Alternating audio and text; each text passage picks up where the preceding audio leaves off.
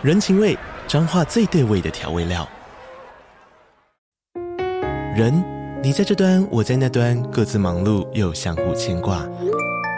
情，街角的吵杂声传递温暖与思念。味，是从每一个转角飘出的乡愁。这里是彰化县政府 p o c k t 节目《彰化早咖》，我是主持人内克。从彰化大小事各具特色到旅游攻略，透过轻松有趣的访谈，带着大家走进最在地的早咖。准备好了吗？彰化的故事，我们说给你听。以上为彰化县政府广告。今天要带来第两百零五到两百零六集《总局刑警恋爱物语三》。对应漫画是单行本第二十七卷第两百六十七到两百六十九话。东京都内已经发生五起连续纵火案，由于步美目击到嫌犯，因此被警方找来搜查一刻。步美向佐藤描述了嫌犯的特征，佐藤将其画下来后，被步美嫌弃说一点都不像。元太也觉得他画得很难看，王爷说这根本是小孩子的涂鸦。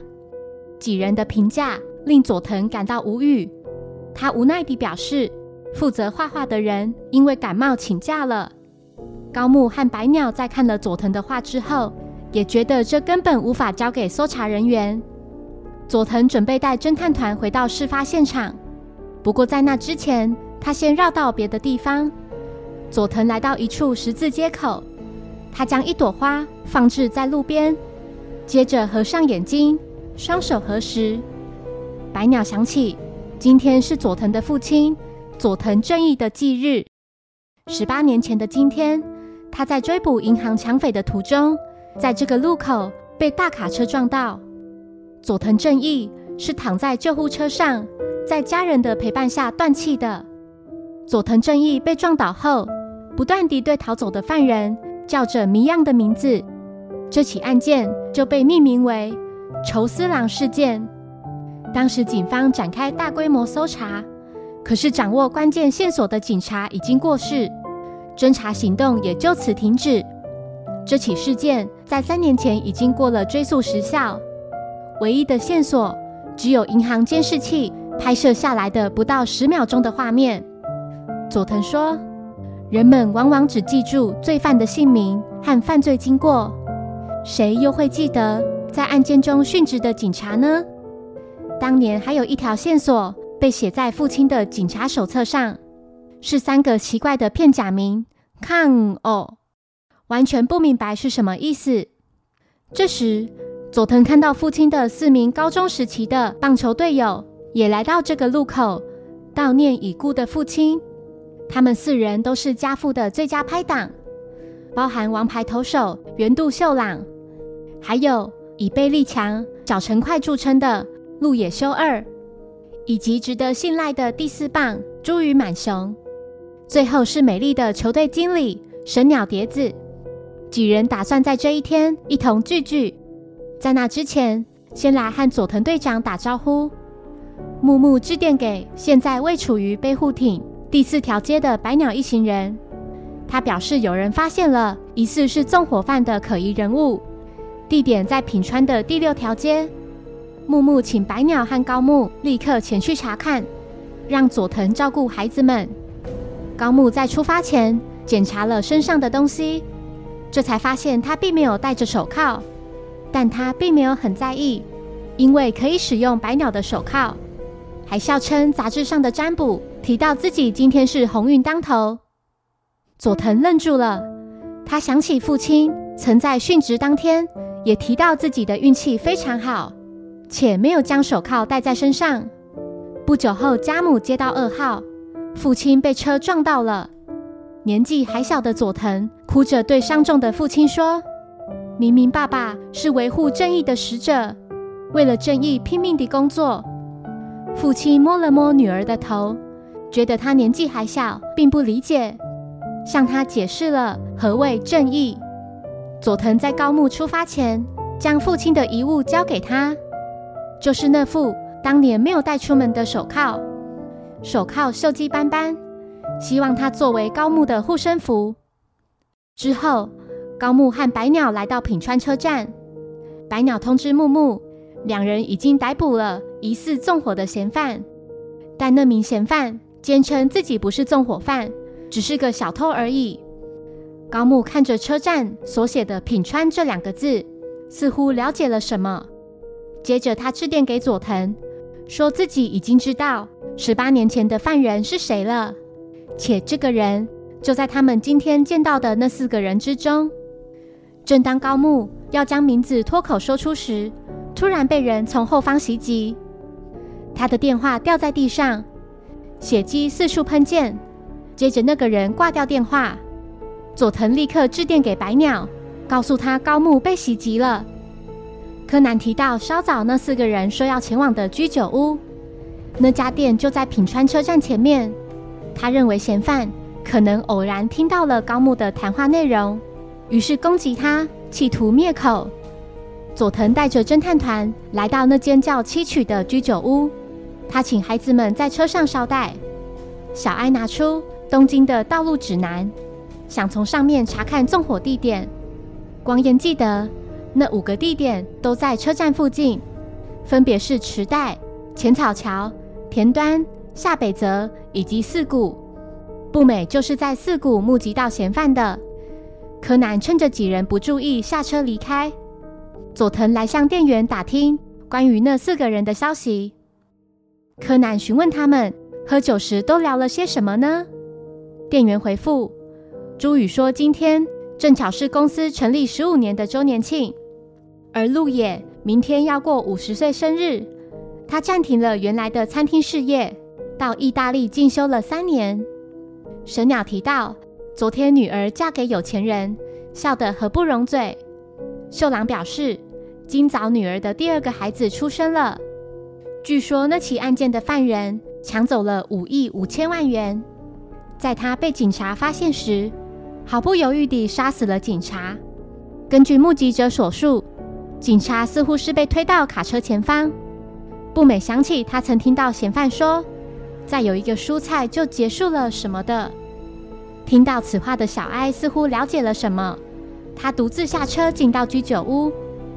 此时，步美看到那名疑似是纵火犯的人从眼前走过，他赶紧将此事告知其他两人。小爱向佐藤和柯南表示，纵火犯下一个出现的地点就是品川。他亮出东京道路指南，把相关的车站地点用红线画了起来。地图上形成的图案就是个火字。由此可知，第六起纵火的地点就在品川。如果纵火犯错误认为警察发现了他的罪行而打电话报警的话，就很有可能袭击高木。佐藤几人回到车上，这才发现孩子们不见了。此时的侦探团三人利用侦探徽章通知柯南，说是见到了那名纵火犯，三人正在跟踪他。他们现在在品川六丁目的仓库街。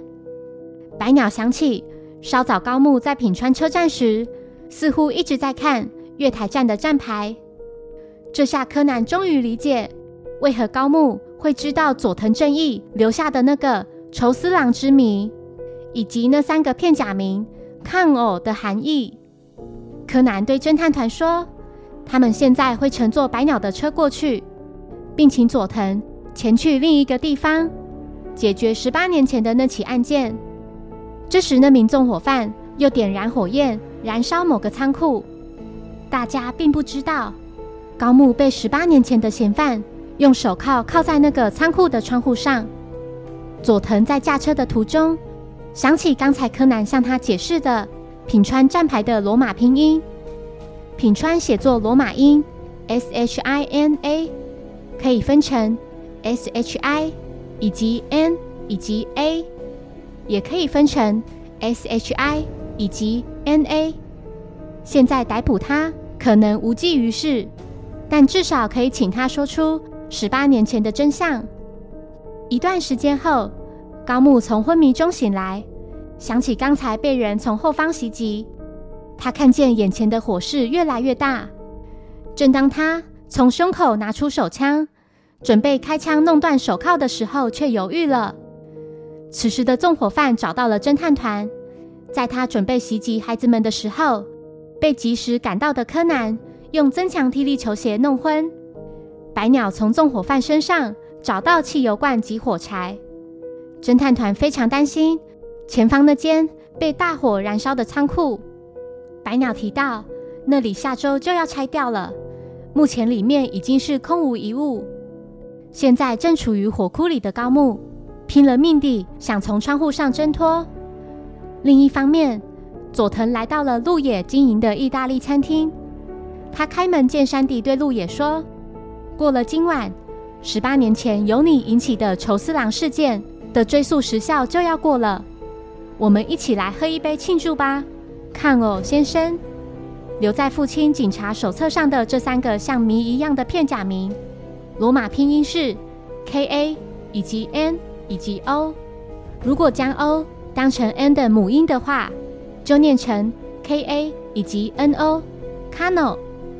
刚才致电询问秀朗后才知道，Kano 是家父以前给你取的绰号。补充一下，鹿野的日文读音就是 Kano。回到故事，家父之所以把你锁定为嫌犯。是因为看到录影带中犯人用猎枪打死警卫的那个动作。家父曾说，虽然击球的姿势很奇怪，但鹿野的确是球队里急求力量最大的人。那件案子，正确来说还差八分十七秒才过追诉期。你应该很清楚吧？嫌犯出国后，时效计算就会停止。你怕自己忘记时效过期是哪一天？刻意在五十岁生日到来那天从意大利回来，让这天和生日变为同一天。此时的路野吞了口口水，他想喝点东西，却被佐藤阻止。佐藤说：“不行，父亲曾提到，嫌犯要认罪前总是想喝水。若真的让他们喝了，他们就会把真相和水一起吞进去。”时间来到午夜十二点。路野看追诉期已过，说出了当年的真相。自己并没有杀那个警卫的打算，是想赶走他，却打中了要害。佐藤不解，家父应该是在十字路口被鹿野推出去的吧？鹿野解释道：“其实被推的人是我，当时是他在带着自己回警局的路上，在雨中。”只要一想到自己所犯下的罪行，就非常害怕，已经没有勇气再活下去，于是就这样冲到卡车前面。而他，他却冲上前，用身体把我推到一边。他给我勇气和一个改过自新的机会，而我并没有用过那些赃款，那些钱一直被藏在我家的佛坛下面，打算等时效过了之后就交出来。佐藤相信鹿野所说的，而千叶默默地掌握了鹿野的口述证据。佐藤笑着对鹿野说：“其实你坐飞机从意大利回来的那天有个台风，预定晚上九点抵达的飞机，却在隔天的午夜十二点零四分抵达。”佐藤表示，即使路野不肯招供，自己也会找到他藏钱的地方，然后将他逮捕。但是父亲却不同，他在救护车上明明有机会说出犯人的名字，但因为相信路野，所以选择沉默。爸爸一直躺在十字路口，对着你逃走的方向，念着“去自首吧”。结果这句话断断续续地被在一旁的人误以为是愁思郎。补充一下，愁思郎的日语念作“休息喽”。而去自首吧，日语念作“几休息喽”。回到故事，佐藤询问鹿野：“高木现在在哪呢？”鹿野回复：“自己把他靠在品川六地木的仓库里。”佐藤着急地立刻赶去现场，木木等人也在仓库前，他们都不敢相信高木竟然在里面。在场所有人都认为高木是凶多吉少了。但佐藤却奋不顾身地想冲进火海里救出高木。佐藤在此时想起初次见到高木的情景，以及和他经历过的种种回忆，他无法接受这个事实，对着火势猛烈的仓库大喊着：“高木，你这个笨蛋！此时的高木回应了佐藤，他突然出现在几人身后，表示自己用尽全力把铁窗扯掉，从窗户爬了出来。逐渐虚脱的高木累瘫在地上，佐藤轻轻地将他扶起，用左手撑着他的头部。他发现高木身上明明有带手枪，不解他为何不开枪，把手铐弄断逃命呢？一旁的侦探团表示，因为高木不想弄坏那个手铐，那是佐藤父亲的手铐。佐藤温柔地看着高木，心想他怎么会这么傻呢？事件过后的某天，佐藤相约高木一起出游，两人约在周六傍晚六点与武道馆的正门口见面。高木的表情看上去非常开心，佐藤挽着他的手，红着脸说。今天要约会。这时，佐藤注意到一个可疑的人，他立刻通报，表示目标人物出现了。谢谢收听，如果喜欢本节目，欢迎小额赞助给我支持，谢谢。那我们下一集再见，拜拜。